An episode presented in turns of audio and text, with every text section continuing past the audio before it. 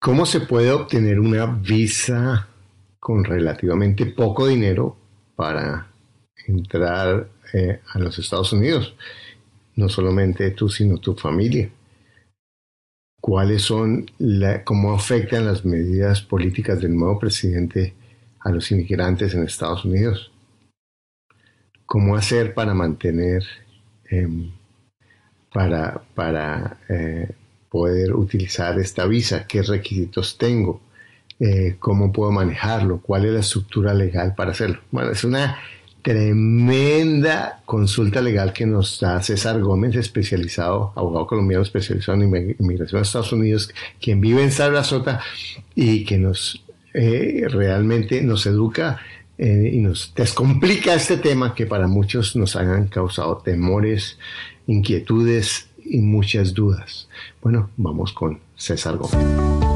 Para invertir mejor estás en Ingresos Reales con Bienes Raíces con Carlos Devis. Lo bueno, lo malo y lo feo de la inversión inmobiliaria. Directamente de quienes lo hacen todos los días. Regístrate gratis en carlosdevis.com y recibe nuestro informe gratuito de 7 verdades que tú crees que no te dejan crecer tu patrimonio. Ahora vamos al punto con Carlos Devis.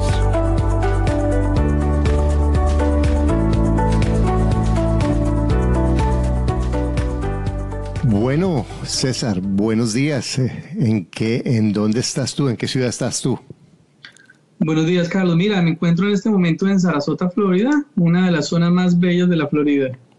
Sí, eso dicen que la playa de Sarasota es de las playas más bellas de Estados Unidos, ¿no? Es con, con cuarzo, es, cuarzo lo, que tiene esa playa que tú caminas a la hora más caliente del día y, el, y, el, y la arena o el piso es frío y fresco, ¿no? Sí, es espectacular y, son, eh, tiene como unas propiedades que calma a la gente bastante, es bien relajante y bueno, en las diferentes compañías que clasifican las mejores playas en los Estados Unidos, eh, la playa de Sarasota siempre ha estado dentro de las dos o tres primeras playas de las mejores en los Estados Unidos, así que vivo en un paraíso. Maravilloso. Bueno, los paraísos los, los decidimos los buscamos y los trabajamos, porque tú eres colombiano, ¿no? Tú, tú no eres de Sarasota. No, no, yo soy colombiano en Bogotá y, tuve la oportunidad de venir a este país y las cosas se dieron de una forma sorprendente y como que este era el lugar donde tenía que estar y, y bueno, se dieron y gracias a Dios nos ha ido muy bien y he aprendido mucho acerca de ese proceso hasta el punto que, que me volví como un poquito más conocedor del tema de cómo hacer las cosas y venirse a los Estados Unidos de una forma más controlada, si lo decimos así. Bueno, como, como lo dijimos en la introducción, César es abogado en Colombia, es especializado en, tiene una maestría en inmigración y él ha ayudado a muchas personas en su proceso de inmigración en Estados Unidos y está trabajando aliado con algunas oficinas en, en, Estados Unidos. Y eh, cuéntanos, César, estamos eh, hoy, es abril 18 del 2017, y eh, damos esta fecha porque, aunque yo trato de hacer mis programas con, con un término que se llama evergreen, o sea, que sean válidos en el tiempo, en cualquier momento, porque trabajamos conceptos. Este tema de inmigración ahora con el cambio de gobierno en Estados Unidos y, y para nosotros que somos latinos, que somos inmigrantes, aunque yo tengo pasaporte americano y todo, estamos afectados, pues por, por, todos los cambios y los ajustes que están pasando y, por eso yo quiero hoy invitarte para que hablemos de cuáles son, cómo eso está afectando a, los latinos y, y en el, y el fondo cómo vamos a, a usar, cómo eh, los bienes raíces pueden ser una alternativa para eh, lograr la emigración. Pero vamos a comenzar con con el elefante en la sala. Y es el, miedo o la inquietud o la incertidumbre que muchas personas sentimos acerca de lo que está pasando con la inmigración. Entonces, tú ya, ya llevamos, ahorita estamos en abril, ¿ya estás sintiendo los cambios en inmigración? Bueno, más que sintiendo los cambios en inmigración, Donald Trump no ha podido hacer mucho, pero lo que sí ha hecho es apretar un poquito la forma como se hace eh, eh, el enforcement, cómo se aplica la ley. Yo le digo a la gente que piense como, ¿no? Piense cuando le está subiendo el volumen a la radio, ¿no? Entonces, digamos que con las administraciones anteriores, con George Bush, eh, el, hijo, y después Obama y todo esto, no aplicaban la ley tan, tan fuerte pero lo que hizo Donald Trump no ha cambiado nada, pero de 1 a 10 la tienen 10, mientras que los otros la tenían por ahí en 5 o en 6, entonces no aplicaban la ley tan fuerte. Y eso es lo que se ha venido presentando. Él, él ha generado de repente eh, algún temor en la comunidad latina, tratando de decir que va a echar a todo el mundo del país. Y bueno, eso no lo puede hacer, no es viable económicamente, es imposible. Tendrían que tener una cantidad de recursos y agentes que eh, no se pueden levantar tan rápido. Pero lo que sí están haciendo es estar presionando a las comunidades locales, a los estados, a que compartan sus bases de datos frente a las personas que tienen algún tipo de felonía.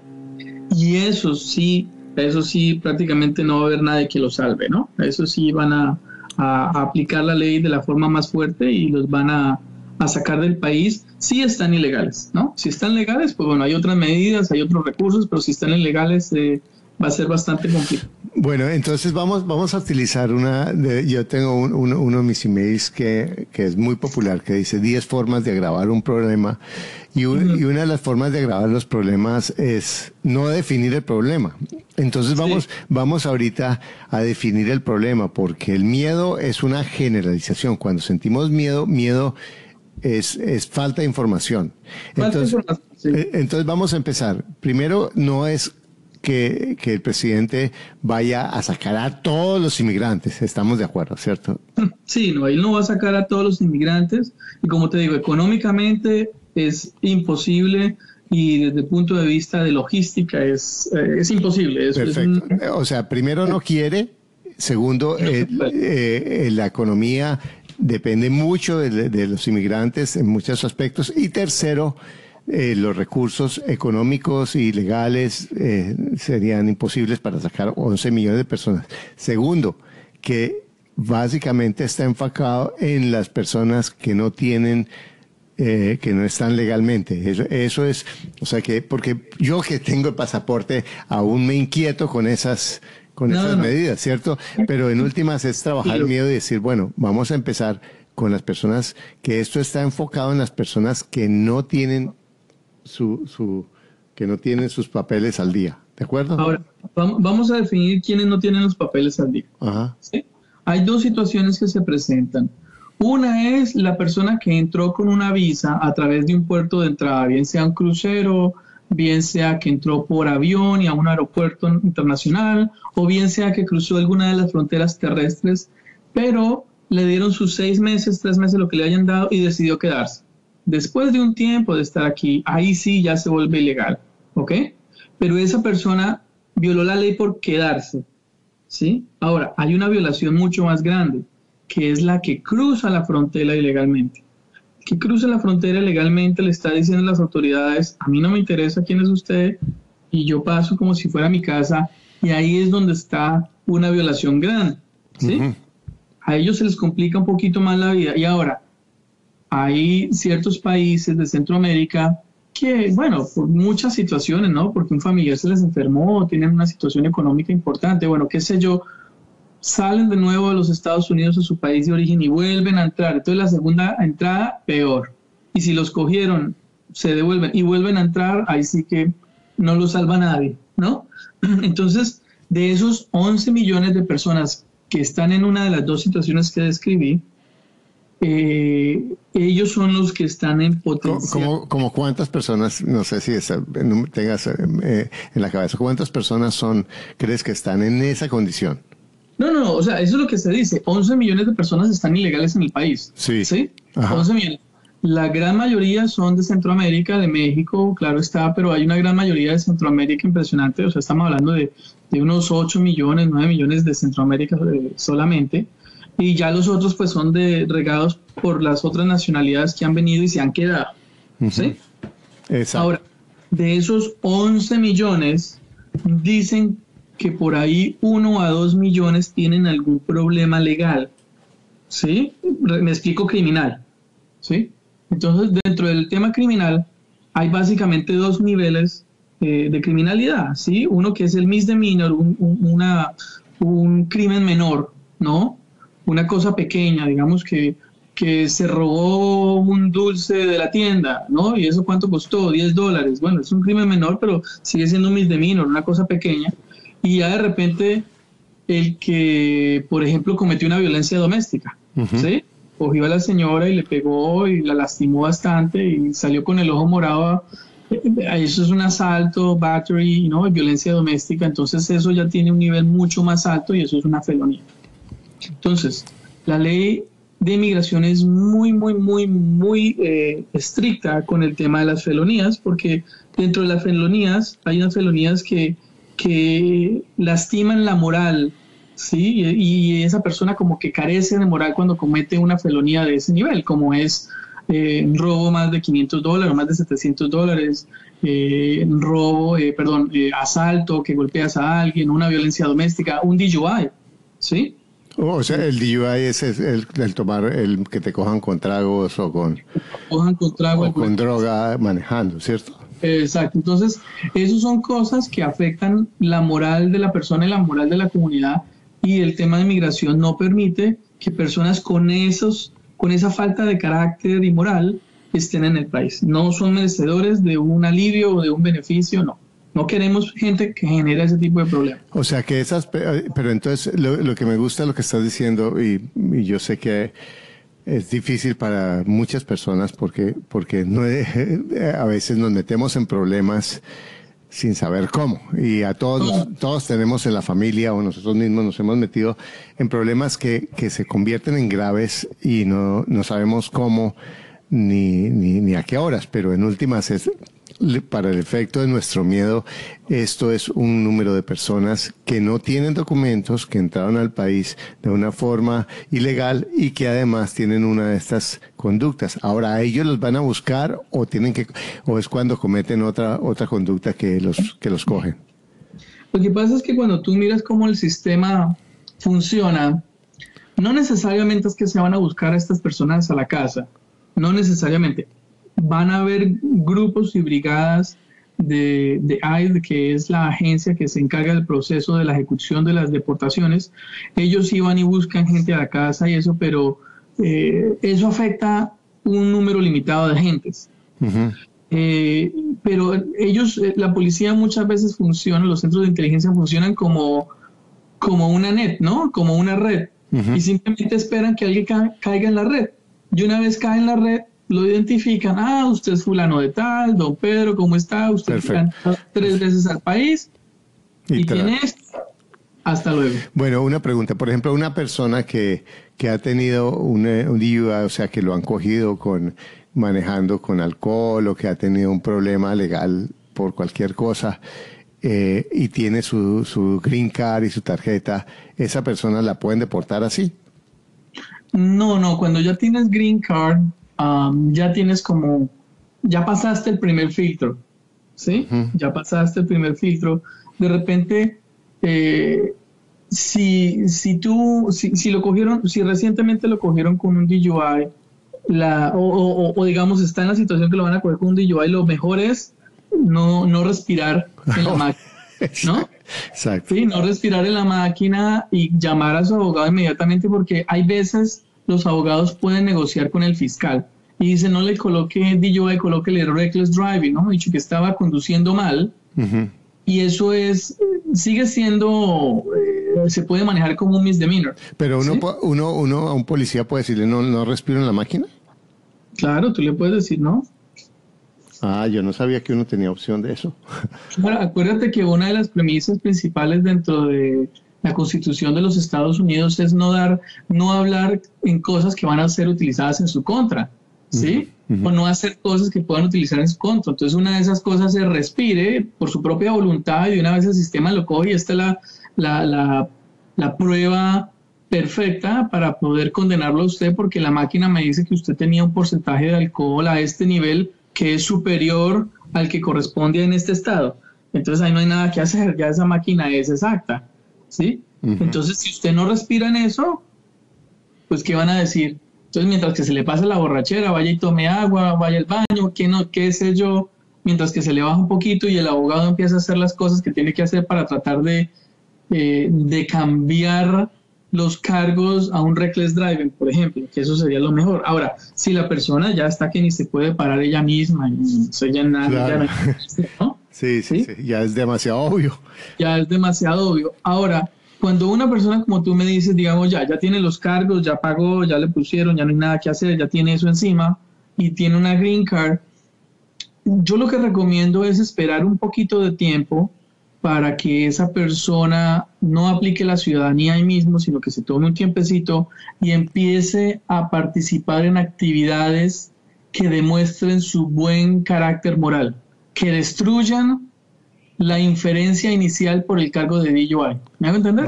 ¿Y cuánto tiempo crees que es lo conveniente esperar? un par de años. Perfecto, un par de años, imagínate. Perfecto. Bueno, no, eh, es que hay muchas preguntas y, me, y, es que porque, porque los latinos nos, es fácil intimidarse, porque, porque nosotros no conocemos la cultura, no conocemos las leyes. Y además en nuestros países eh, trabajamos con otros paradigmas muy diferentes y aquí o, somos demasiado sumisos y no usamos nuestros derechos o somos o pensamos que el sistema son bobos y no se van a dar cuenta y caemos en esos dos extremos. Y, ambos extremos son dañinos porque no es un sistema que está que es muy sofisticado y que es uno de los países más poderosos del mundo, pues porque tiene un sistema muy sofisticado, muy organizado, muy inteligente y que lo mejor es siempre jugar con las reglas del sistema. Eso es lo, eso es en todo y, cuando hablamos de la mentalidad inversionista es jugar con las reglas del sistema, es construir los valores que para esa comunidad en la que yo estoy son los fundamentales y son los importantes. Es, es cumplir mi palabra. en todos los aspectos eso es valioso. Ahora, entonces, aterrizando esto, entonces, las personas que tienen su green card o su visa normal o, que están en su pasaporte, no tienen nada que temer, porque en últimas están dentro de la ley. Y si acaso tienen un problema con la ley, no es que los vayan a deportar, porque no es ese problema. Van a tener el problema que tengan como cualquier otro ciudadano, pero no porque sean inmigrantes van a ser más grave para ellos, ¿o sí? Sí, no, no, no. Lo que sí tienen que hacer es eh, inmediatamente, eso sí, así sea la falta más leve, no piensen que porque era una falta leve y no le puse atención, se le puede ir hondo, se le puede ir a consecuencias mucho más complicadas. Entonces, siempre busque una ayuda legal eh, una persona local que conozca el sistema local, porque aquí en los Estados Unidos no es como en Latinoamérica, bueno, te doy el ejemplo de Colombia, ¿no? Es, un, es una ley para todo el país, ¿no? Y punto, ¿no? No, aquí no, aquí de condado a condado el juez puede cambiar las reglas un poquito, ¿sí? De repente tenemos un juez que es mucho más conservador y resulta que un poquitico de marihuana es, Dios mío, lo más terrible porque el, juez es, es presbiteriano, es ortodoxo, ¿no? Entonces, peor aún, lo ve más feo. Ah, de repente tenemos un juez más liberal que es un poquito más relajado y dice, bueno, esto lo podemos manejar de esta forma. Entonces, lo importante ahí es que inmediatamente consigan ayuda legal para que ese abogado les ayude, si no a retirar los cargos, a disminuirlos lo que más se pueda para que llegue a un punto que sea que sea un, un, una, una ¿no? Que se, que, se, que se le quiten los cargos desde el punto administrativo porque la persona nunca ha tenido cargos, nunca ha estado en la cárcel, nunca ha hecho nada mal y de repente le pueden dar como una segunda oportunidad. Y, y, aquí el sistema funciona de esa manera. Realmente, si no es una cosa tan grave, eh, la, mayoría de las veces la primera vez, bueno, le dan un palmadita en la espalda y pórtate bien y el servicio comunitario y la multa y te queda ahí tu récord y todo eso tiene consecuencias. No es que pase, pero no es tan grave como que te manden en la cárcel. Pero la segunda vez ya ah. eh, la cosa empieza a ponerse difícil. Bueno, y, eh, tenemos muchos temas que conversar sobre esto, pero quiero que nos vayamos dirigiendo un poquito a los bienes raíces. César, yo quiero contarlo, conozco hace varios años y él le ha ayudado en la inmigración a varios amigos míos y les ha ayudado a resolver sus a, resolver su situación. Y, yo lo conozco y, eh, como persona y como abogado. Eh, y cuéntame una cosa, César, vamos a hablar de bienes raíces, eh, porque este programa es para personas que invierten en bienes raíces. ¿Cómo se puede convertir la inversión en bienes raíces en una posibilidad para conseguir la visa? Ok, dentro de los Estados Unidos hay dos visas, la una es la L1A y la segunda es la E2. La E2 me permite hacer, me permite ser muy versátil y hacer muchas cosas y me permite hacer, ser mucho más dinámico. Entonces, a través de esta visa E2, que países como Colombia, Argentina, Chile, México, España lo tienen, ¿sí? Eh, utilizamos esa para obtener una visa que me permite estar en los Estados Unidos dos años continuos, no seis meses, sino dos años continuos. Salgo del país un día y vuelvo y me dan otros dos años. Sí, es una visa excelente y es una visa diseñada para inversionistas. Ahora, ¿cuál es la eh, receta? Eh, eh, esa, es la que, la que nosotros en el argot popular, los que no somos abogados, llamamos la visa inversionista. Sí, no, bueno, hay varios niveles de visa inversionista. Hay unas que te pueden dar la, la card, la residencia, pero eh, concentrémonos en esta. Esta es la E2. Entonces, ¿qué podemos hacer con la E2? La regla mágica de esta E2 es traer suficientemente dinero para generar un negocio. Dos, que ese, que ese negocio genere empleos. ¿sí? Y tres, que ese negocio genere beneficios para el dueño, ¿no? Sí. ¿Cierto? Que genere dinero para todo el mundo. Entonces, eh, puede ser tan sencillo como comprar un negocio de una heladería. Pero si ah. nos vamos a ir para, para, para comprar y vender propiedades, tenemos prácticamente tres modelos. Uno es el que compra varias propiedades y las renta. ¿sí? Pueden ser rentas a largo plazo, de rentas de un año, o pueden ser rentas por meses o semanas. Eh, a veces se está utilizando ese modelo de semanas, es para la gente que viaja y eh, en vez de pagar un hotel, alquilan una casa entera y meten a ocho personas ahí, ¿no? Y les sale más barato que el hotel pero sigue siendo muy bueno para el dueño de la propiedad. Entonces, esa, ese tipo de negocio, cuando se maneja con ese perfil, eh, si tenemos unas cuatro o cinco propiedades, pues vamos a tener personas que están limpiando las propiedades, personas que están manteniendo las matas, haciendo el aire acondicionado, o sea, va a haber empleo constante y actividad constante. No, no, no, tienen que ser empleados de, de, nómina mío, sino pueden ser freelance. O sea, yo, yo contrato mi jardinero, contrato el mantenimiento, contrato el obrero que me repara el techo. ¿Eso es suficiente? Pueden ser, eso se llama contratistas como un 1099. Sí se puede, pero lo ideal es que sean empleados. Ahora, no tienen que ser empleados de tiempo completo que eso es algo que de repente a veces uno no entiende en nuestros países, ¿no? Simplemente, por ejemplo, la señora que hace aseo, si tengo cinco propiedades y cada propiedad se demora cuatro horas en limpiarla, eso significa que me va a trabajar eh, dos días y medio o tres días, ¿sí? Sí. Ah, eso es eficiente y yo le puedo pagar la hora. Bueno, una pregunta. Cuando hablamos de suficiente, por ejemplo, hay una persona puede comprar cinco casas con 500 mil dólares o cinco casas con 50 mil dólares. Yo puedo comprar cinco casas con 50 mil o 60 mil dólares. Y puedo apalancarme eh, eh, para comprarlas. Es entonces, cuando dices cuánto es dinero, yo puedo tener activos sin haber traído plata. ¿Cómo se mide eso? O sea, ¿cuánta plata es suficiente o, o, puedo sencillamente comprar las propiedades y apalancarme? ¿Cuál sería el criterio? Y yo sé que esto es muy relativo, pero como porque esa es la pregunta que se están haciendo quien está escuchando eso. Claro, no, bueno, eh, cuando estás en los Estados Unidos y eres residente o, ciudadano acá, pues claro, ese, ese, ese modelo no tiene ningún problema. Pero para temas de inmigración, específicamente para esta visa, hay un requerimiento dentro del proceso que se llama, eh, es un balance proporcional al proceso de inversión. Me explico, si lo que yo voy a hacer es invertir 500 mil dólares y estoy poniendo 100 mil solamente, Mm, estamos como mal. Lo ideal sería tener por lo menos el 60 o el 70% del dinero eh, poniéndolo down y el otro 30 o 40% financiado. Ese modelo tal vez puede servir, ¿sí? Bueno, eh, pero entonces, eh, cuando hablas de 500 mil, ¿tienen que ser 500 mil o cuánto es el dinero que una persona razonablemente para estar seguro podría pensar en, invertir para que pueda... Bueno, es que, el lío, el lío del real estate es ¿qué modelo vas a usar? El segundo modelo que te iba a comentar es el de comprar, arreglar y vender, ¿no? Lo que hacen, lo que llaman flipping acá, ah, ¿no? Sí. Ese modelo también es posible.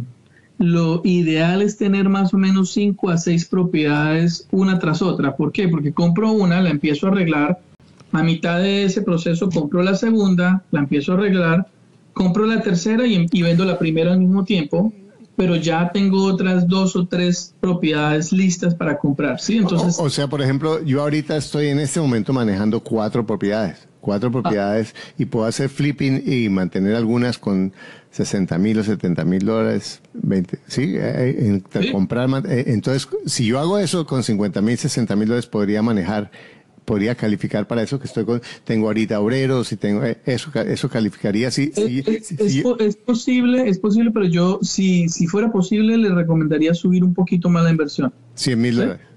Sí 100 mil dólares más por lo menos 600 700 mil dólares se sentiría el oficial un poco más cómodo y tendrías que tener eh, no podrías empezar diciendo es que voy a hacer esto tienes que ya estar diciendo mira ya hice ya vendí tres o cuatro propiedades y sigo con las siguientes y aquí la inversión total mía es esta. Aquí, pero entonces aquí viene, ¿qué es primero la gallina o el huevo? ¿Cómo vengo yo, si yo vivo en, Colombia o en Perú y vengo acá eh, o en Ecuador y voy a invertir en propiedades, ¿cómo voy a invertir? ¿Invierto a través de una corporación inicialmente para, que, para hacerlo legalmente o cómo hago? Sí, la mejor forma es crear compañías, ¿sí? una investment company, un holding company, y esa genera una subsidiaria y la subsidiaria número uno compra las propiedades 1 y 2, la subsidiaria número dos compra las propiedades 3 y 4. ¿Por qué dividirlas así? por, por el tema de, de, responsabilidad extracontractual, como lo conocemos nosotros. Entonces es una forma de limitar de que si algo pasó aquí no me va a afectar el resto de la inversión. Es una forma de protegerse. Pero haciéndolo de esa forma, la persona puede venir en su visa de turista por seis meses y puede hacer negocios por seis meses. No puede recibir salarios, pero puede recibir los dividendos y las ganancias de la, del negocio. Entonces una, persona crea una, una C corporación, una C corporation, que es lo que nosotros conocemos con la, como una, una, una eh, sociedad, en Colombia se llama una SAS o una sociedad que no es, que es anónima, eh, ¿sí? o, o, una limitada, ¿cierto? Sí, sí, ahí, ahí es C y LLC, pero eh, hay que tener en cuenta, no me acuerdo si es la, la C Corporation, que no puede ser dueño un, una persona extranjera, tiene que ser residente. ¿Sí? Ah, ya. Entonces hay una limitación en el tema, eso está en el código de impuestos de la bueno, Listo, perfecto, pero, pero, el abogado eh, te va a decir a ti cuál es la, la, estructura legal que te conviene, pero en últimas vas donde el abogado te construye una, una corporación, la corporación empieza a hacer las inversiones con el flipping para construir tu caso y una vez hayas flipeado o manejado una serie de cuatro o cinco propiedades que tengas eh, tus empleados y todo eso, ya empiezas a construir un caso. O sea, lo que me estás diciendo es que relativamente es una forma relativamente fácil, o sea, no es tan costoso haciéndolo a través de flipping. Es muy posible hacerlo eh, y, y, hay que utilizar ese, ese, ese inicio de inversión, esas dos o tres propiedades en el inicio, ¿Y qué es lo que pasa? Aquí una propiedad se va a comer 15 a 20 mil dólares en arreglos, ¿no? Una pintura aquí, un arreglo allá, se pone linda, lista para vender, se empieza a vender, ya se empieza a comprar la otra. Y cuando estamos en eso, pues ya hay un movimiento de pago por honorarios, por servicios, ¿no? El que te pintó, el que te arregló el aire acondicionado, el que te puso los pisos, el que te hizo el techo, el eléctrico, bueno, etcétera. Si tú eres una persona bien organizada, y me puedes mostrar los gastos, aparte de una cosa son materiales, otra cosa son gastos por servicios, el servicio como tal, que es lo que me interesa. Entonces ahí vemos y decimos, mire, si seguimos así, es como si nosotros tuviéramos cuatro empleados o cinco empleados directos. ¿sí? Perfecto. Ahora, ¿la visa de dos te da espacio para traer tu familia? La visa de dos te permite venir al inversionista principal, al esposo o esposa dependiente, a los hijos menores de 21 años. Sí, entonces todos entran dentro de esa área. Y la esposa, el, el bonus de esto es que la esposa o el esposo dependiente puede aplicar a un permiso de trabajo y puede trabajar en algo que ayude a complementar el ingreso de la familia. puede trabajar en otra cosa que no sea el negocio. Sí. Perfecto. En cambio, el, inversionista principal únicamente puede trabajar para el negocio. Perfecto. ¿Y los hijos no pueden trabajar? Los hijos no pueden trabajar. Se supone como los hijos están menores de 21, pues inicial, normalmente se van a, la escuela común y corriente, al bachillerato, terminan eso, se van a la universidad, terminan eso y ya estamos sobre los 21, ¿ves? Y, y en la universidad, estos hijos serían como out the state, serían considerados como extranjeros para el pago de la universidad o podrían ser como ahí, ahí, eh, ahí, depende, ahí depende del programa de la universidad donde estén, porque es que cuando estás con una visa de dos, ¿sí? Eh, hay estados que son un poquito más amigables o hay escuelas que tienen unos lineamientos un poquito más amigables y te permiten estar aquí porque prácticamente tú eres residente del estado. Porque, porque pues, para, si tú no lo sabes, si estás escuchando esto, en, en Estados Unidos, los, las, en las universidades públicas, la tarifa para quien no vive en ese estado es muchas veces el doble o el triple o más de lo que vale para una persona que vive en el Estado, porque se supone que si yo vivo en el Estado estoy pagando impuestos que son parte de mantener la universidad y tengo unos beneficios. Si yo no vivo en el Estado, la, la, universidad me penaliza y, me cobra más. Ahora, si yo estoy aquí, esto sería una ventaja espectacular, porque si yo puedo acceder a un estado en el que me acepten eso, ¿la Florida lo acepta? Eh, hay universidades en la Florida que yo he visto que aceptan, sí. Pero son más que todas las universidades comunitarias, pero son excelentes. Son exactamente, yo puedo buscar una extraordinaria universidad que me costaría 60, 70 mil dólares al año, ¿sí? por, por, por, y pagar lo que vale un colegio comunitario que sería menos de 10 mil dólares. Muchas veces muchísimo menos que eso. Pero en últimas es un una, venta, una ventaja adicional. Además, los niños irían a la escuela pública luego también sería otra ventaja, ¿cierto? Sí, sí, sí. Yo, por ejemplo, le digo a los inversionistas, digamos el caso de Colombia que manejamos, no, digamos que un muchacho está pagando un millón de pesos por ir a la escuela, al colegio eh, digamos que son dos, entonces serían 24 millones de pesos al año, eh, más otros gastos, 25 millones de pesos, digámoslo sencillo. Yo les digo, ¿quiere, ¿usted quiere capitalizar 100 millones de pesos en 5 años? O en 4 años, perdón. ¿No? Porque todo ese dinero se lo va a ahorrar. Exacto. Y 100 millones de pesos son 30, un poquito más de 30 mil dólares, que eso es muchísimo dinero. Ese, ahí se puede comprar dos casas con eso. César, dime esto. ¿Cómo te puede conseguir las personas? Si, si alguien quiere eh, preguntarte, si alguien quiere que tú le ayudes a, profundizar esta información, ¿cómo podría conseguirte? No, con mucho gusto. Mire, ustedes me pueden escribir directamente a mi email personal, que es cgomezgs